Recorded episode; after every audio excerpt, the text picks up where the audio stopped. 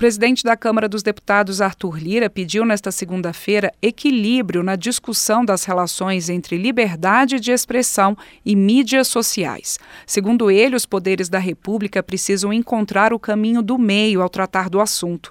Lira participou de um seminário no Rio de Janeiro sobre liberdade de expressão, redes sociais e democracia, organizado pela Fundação Getúlio Vargas. A sociedade brasileira espera que os administradores, os representantes eleitos e os magistrados deste país consigam encontrar o quanto antes uma forma de equilibrar o fenômeno das redes sociais, da democracia e da liberdade de expressão, para que possamos avançar com tranquilidade no caminho da estabilidade política e do progresso social e econômico que dela decorre.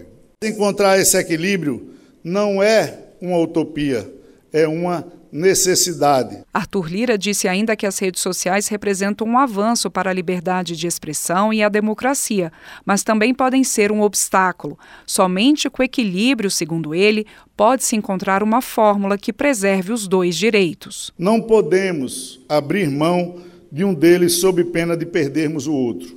E com isso, mergulharmos no turbilhão imprevisível da instabilidade social. O evento da Fundação Getúlio Vargas também contou com a presença de outros parlamentares, entre eles o deputado Orlando Silva, do PCdoB de São Paulo, relator do projeto que trata do combate às fake news.